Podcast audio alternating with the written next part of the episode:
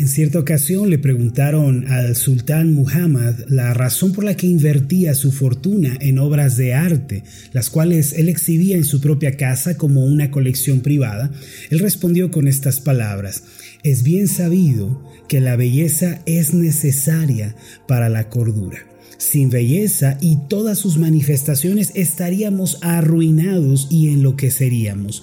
Por eso mantengo la belleza cerca, en donde pueda admirarla de continuo. Así, en este mundo caótico, encuentro cordura y alivio. Los hijos de Dios deben dirigir su mente de continuo hacia las maravillas y las preciosas verdades que se revelan en la palabra de Dios con la finalidad de no perder la esperanza y el gozo en la vida. Aunque algunas de ellas superan toda comprensión y nos trascienden, debemos admirarlas con devoción y reverencia. Para mantener a raya la ansiedad, el temor, la confusión, hay que mantener muy cerca de nuestro corazón la belleza del Evangelio. Al igual que aquel sultán, podemos afirmar que la belleza es necesaria para mantener la fe, la esperanza y el amor. Ciertamente las verdades que la palabra nos revela nos ayudan a mantener estos principios cerca y a mantenernos fortalecidos. Ahora las verdades presentadas en la Biblia no son de difícil digestión muchas veces. En ocasiones tenemos que pedir al Señor que traiga por medio del Espíritu revelación y comprensión a nuestro corazón. Así que el día de hoy yo lo invito para que le pida al Señor que hable a su vida. Los verdaderos cristianos van a encontrar un gran deleite y un sumo gozo en admirar a su Salvador y van a apreciar su belleza. Se puede decir que uno es un verdadero cristiano si no tiene un profundo interés y un gran anhelo por conocer y por contemplar a Cristo. La razón por la que nuestra fe, mis amados, se llama fe cristiana es porque nuestra atención está enfocada correctamente en aquel que nos ha redimido. De ahí que cada creyente verdadero y sincero anhele contemplar a su Señor en la faz de su palabra. Quizá una de las maravillas y bellezas insondables para la mente humana más apasionante de la escritura es aquella que señala a Cristo como Dios y como hombre. Es decir, la Biblia nos enseña que Jesús es verdaderamente hombre y verdaderamente Dios. Este, sin lugar a dudas, es uno de los mayores misterios contenidos en el Evangelio. Ahora, ¿cómo podemos nosotros abordar esta verdad bíblica?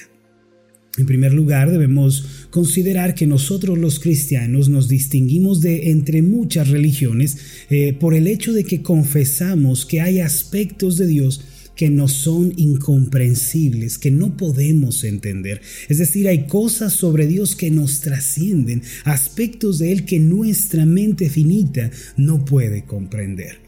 Y eso es un gran alivio y gozo para nosotros, pues afirmar que Dios es insondable en plenitud para la mente humana, en realidad es afirmar que Él verdaderamente es Dios. Si nuestro Dios fuera completamente comprensible y entendible para nuestra mente, entonces no sería trascendente, no nos trascendería cada uno de nosotros, quedaría en la categoría de sondable y asimismo no sería Dios. Por eso cuando los creyentes llegamos al punto en el que no podemos explicar a Dios y cuando la escritura va más allá de nuestra comprensión, suspiramos y decimos verdaderamente Él es Dios y es infinitamente más alto que yo. Confesamos las palabras de Isaías que él dijo en el capítulo 55, versículo 8, porque mis pensamientos no son vuestros pensamientos, ni vuestros caminos mis caminos, dijo Jehová. Como son más altos los cielos que la tierra, así son mis caminos más altos que vuestros caminos y mis pensamientos más que vuestros pensamientos.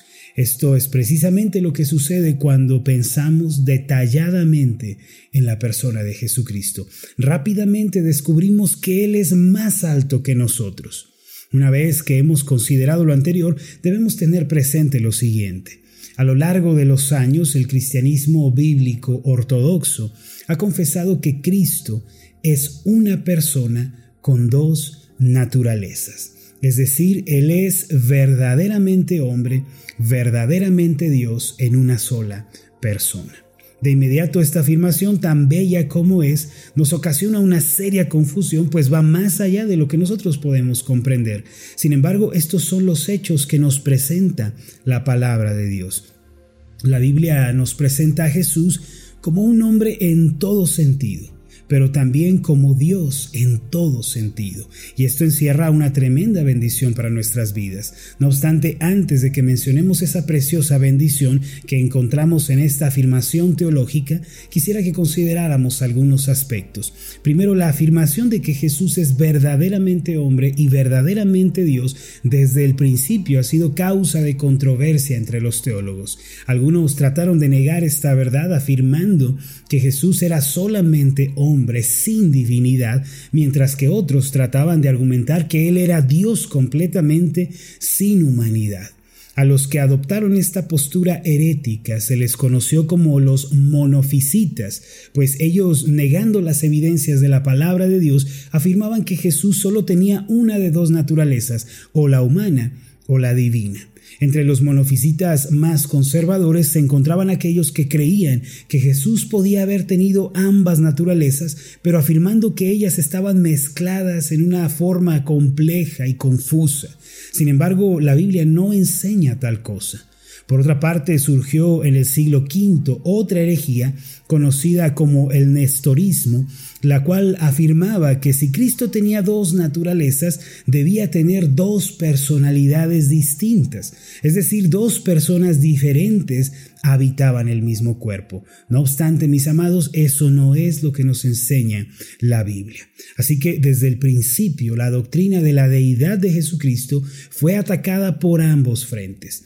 Por una parte, algunas personas negaban la naturaleza dual de Cristo al reducirla a una mezcla confusa de lo divino y lo humano, mientras que otros negaban la unidad de estas dos naturalezas. Fue por esta razón que en el 451 después de Cristo se llevó a cabo el, eh, el, concilio de Calcedonia, que reunió a los teólogos y maestros más prominentes de la época. En este concilio surgió la proclamación clásica que hoy confesamos los cristianos. No es que esta declaración fuera inventada por los teólogos en el concilio de Calcedonia, más bien ellos redactaron y ordenaron lo que los cristianos habían creído a lo largo de los años. Es decir, ellos lo pusieron por escrito una verdad que ya se conocía. Ellos confesaron lo siguiente, Cristo es una persona, dos naturalezas, verdaderamente hombre, verdaderamente Dios. Junto con esta declaración se emitieron en Calcedonia cuatro negaciones que nos sirven en la actualidad para no violar ninguno de los parámetros que la Biblia nos presenta. A través de estas negaciones se puede definir lo que Cristo no es algo similar es lo que hacemos al definir algunos de los atributos de Dios. Por ejemplo, decimos que Dios es incomparable, es decir, no comparable, lo que significa que Él no tiene comparación. Afirmamos también que Él es infinito, lo que significa no finito, y esto implica que Él no tiene límites, Él no es finito. Los redactores del concilio de Calcedonia nos ofrecieron estas cuatro negaciones con relación a Cristo, confesando lo siguiente, Cristo es verdaderamente hombre y verdaderamente Dios, y estas dos naturalezas están perfectamente unidas, sin mezcla, sin confusión, sin separación, sin división. Es decir, las dos naturalezas de Cristo no están mezcladas, sino que siempre son claramente distinguibles en el marco de la palabra. Asimismo, las dos naturalezas del Señor no están confundidas, a su vez no están separadas ni tampoco divididas, es decir, no se opacan entre sí ni se contradicen la una a la otra. Esto es lo que los cristianos hemos creído desde la antigüedad y es la confesión que hemos afirmado desde entonces. Todo verdadero cristiano debe confesar esta realidad. Ahora puede que usted se pregunte, ¿y por qué es importante conocer esto? ¿Por qué no simplemente lo decimos y ya? ¿Por qué no lo pasamos por alto y lo afirmamos? Hermanos, es importante que nos detengamos en esta realidad, que la procesemos debidamente tanto en nuestro intelecto como en nuestro espíritu, porque lo que una persona cree de Jesús es lo que determina el rumbo de su eternidad. Es lo que también determina su estilo de vida en esta tierra. De ahí que entender la deidad de Jesucristo, sus dos naturalezas en una sola persona, sea un evento importantísimo tanto antes como ahora. El entendimiento de quién es Cristo es lo más importante en la vida.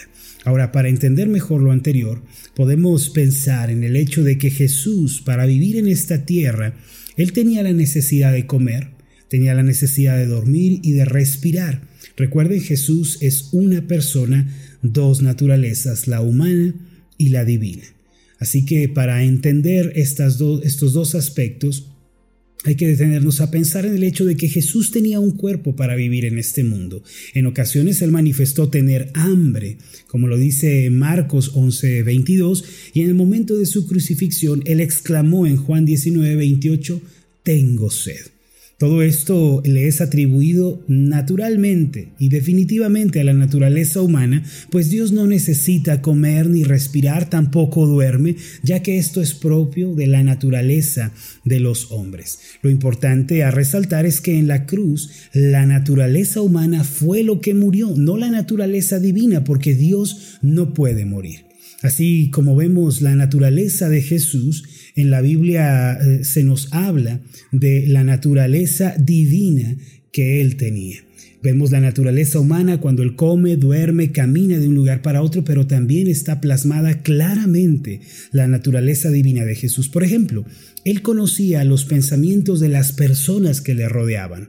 En Mateo capítulo 9, versículo 4 leemos, y conociendo Jesús los pensamientos de ellos, dijo, ¿por qué pensáis mal en vuestros corazones? Esto es algo, mis amados, que solamente Dios puede hacer.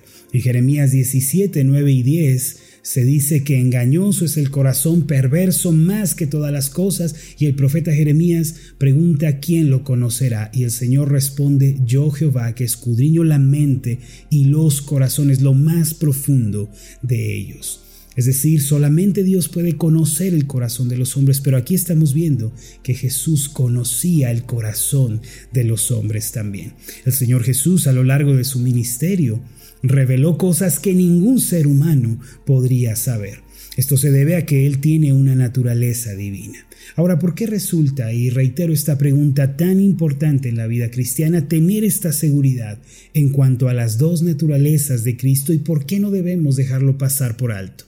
Esto es fundamental para comprender que cuando tratamos con Jesús en el día a día y cuando nos relacionamos con Él, no estamos tratando con un ángel o con un mero profeta, estamos tratando con el Dios eterno y todopoderoso.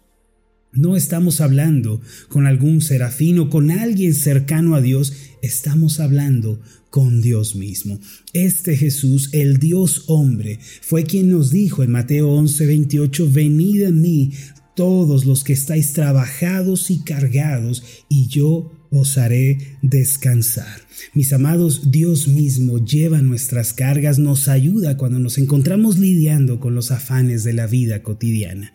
La mano que nos sostiene no es la mano de un arcángel o de un ser espiritual, es la mano del Todopoderoso Dios. El profeta Isaías anunció este asombroso misterio cuando dijo en Isaías 7:14, Por tanto, el Señor mismo os dará señal.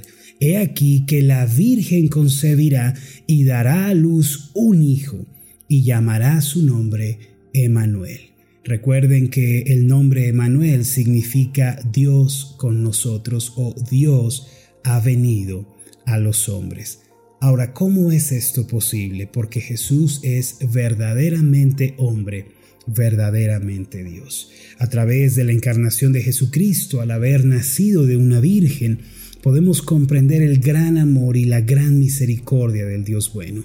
La Biblia dice en Juan 3:16, porque de tal manera amó Dios al mundo que ha dado a su Hijo unigénito, para que todo aquel que en él cree no se pierda, mas tenga vida eterna. Fue tal el amor, la compasión, esa misericordia de Dios que al vernos perdidos y arruinados, Él mismo se humanó y vino a nosotros, nos extendió la mano y realizó completamente la obra de salvación. Hermanos, cuando ustedes sufran, cuando ustedes se vean atribulados, nunca olviden que el Dios de gracia se ha acercado a ustedes. Él no los está mirando de lejos, indiferente, no, Él está aquí mismo para sostenerlos, guardarlos hasta el fin. Tomados de la mano de este Jesús, quien es verdaderamente hombre, verdaderamente Dios, podemos salir adelante y podemos hacerle frente a lo que venga. Y aun cuando todo parezca perdido, Él nos ayudará y nos dará una respuesta. Dice Romanos 8, versículo 32, el que no escatimonía a su propio Hijo, sino que lo entregó por todos nosotros, ¿cómo no nos dará también con él todas las cosas? Permítame hacer una oración por usted. Amado Dios y Padre Celestial, hay cosas en tu palabra que nos trascienden, verdades que van más allá de nuestra comprensión y una de ellas es la verdad que dice que Jesús es Dios. Por eso hoy te pedimos que por medio del Espíritu Santo nos des la revelación de quién es Jesús, que podamos decir Él es el Cristo, el Hijo del Dios viviente, el Dios hombre. Que esta sea nuestra declaración, pues es lo que vemos en tu palabra, que Él eh, tenía la naturaleza humana así como la naturaleza divina. Padre, que esta convicción crezca en nuestros corazones, pues de ello depende nuestra fe y nuestra confianza. Esto te lo pedimos en el nombre de Jesús. Amén y amén.